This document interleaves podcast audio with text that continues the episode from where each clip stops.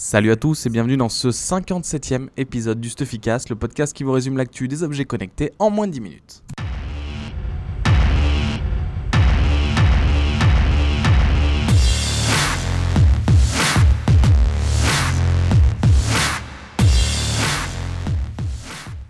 La première grosse news de la semaine concerne le Quantified Self et la société Move. Donc la société américaine vient d'annoncer avoir levé 12 millions de dollars euh, pour développer ses coachs sportifs et en parallèle, elle a présenté un nouveau produit. Donc, c'est euh, c'est un capteur d'activité qui se met sous un bandeau frontal. Donc, il y aura deux styles de bandeau un pour nager, le Move Sweat, et un. Enfin, le, pour nager, pardon, c'est le Move Swim, et un classique, c'est le Move Sweat. Et en fait, l'idée euh, de ce capteur, c'est de pouvoir prendre plus précisément le rythme cardiaque parce que le front euh, est plus, reçoit plus d'afflux sanguin que le poignet. En tout cas, Move continue de développer son coach. Le but, c'est vraiment pas de savoir les pas effectués, etc. C'est vraiment pendant l'exercice, euh, avoir un coach qui vous guide. Un autre produit a aussi été présenté cette semaine, euh, c'est du côté de Misfit, donc Misfit qui commence quand même à avoir une gamme assez conséquente, euh, donc ils ont sorti leur première montre analogique avec capteur d'activité intégré comme la WeThings Activité, et elle s'appelle la Misfit Phase. Alors elle est disponible en plusieurs couleurs, elle permet comme tous les trackers d'activité de suivre les pas, la calorie, les calories, pardon, la distance parcourue et les phases de sommeil léger et profond. Il n'y a pas de capteur cardiaque, il y aura, enfin il y a des notifications mais il n'y a pas d'écran, donc ce sera juste des petites lettres de couleur euh, qui clignoteront quand on reçoit un appel, quand il y a une alarme, etc. Euh, ce qui est toujours intéressant chez Misfit, c'est que euh, leurs montres et leurs autres objets connectés ont une fonctionnalité de boutons connectés. et en fait, en appuyant une, deux, trois ou quatre fois sur le bouton ou avec un appui long, vous pourrez déclencher les actions comme le contrôle de la musique, l'appareil photo et déclencher les actions sur IFTTT.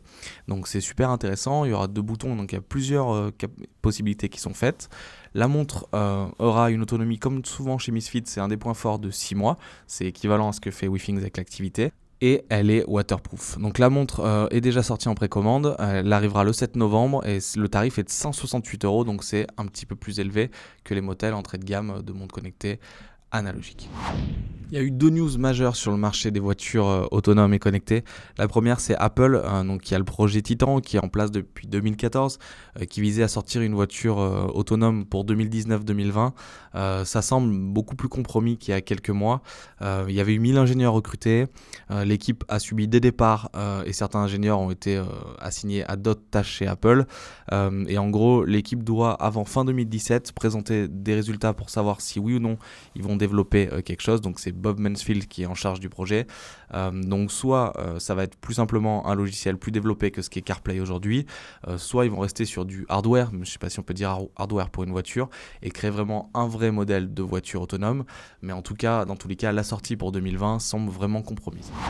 L'autre news concernant les voitures autonomes, et ça a été la news majeure de la semaine, c'est Tesla qui a tenu une conférence surprise mercredi.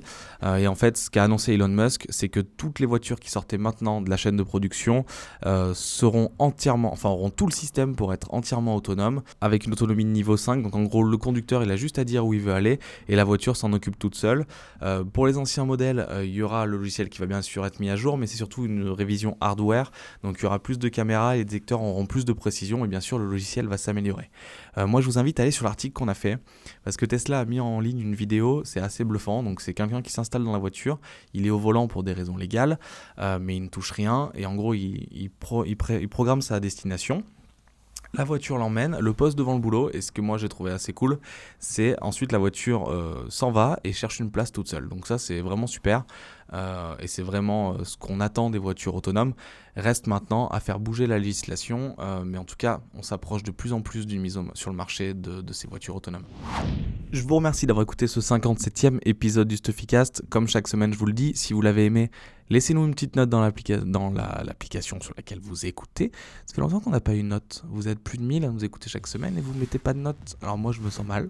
Je ne sais pas si vous êtes des robots. Je ne sais pas si vous êtes des humains. Montrez-moi que vous êtes des humains. Dans les commentaires, mettez bonjour Vincent, je suis humain. J'adore le Stuffycast ou j'aime pas le Stuffycast. J'ai de nouvelles idées. En tout cas, donnez-nous votre avis. Et je vous donne rendez-vous la semaine prochaine pour toujours plus d'actu sur les objets connectés. À la semaine prochaine.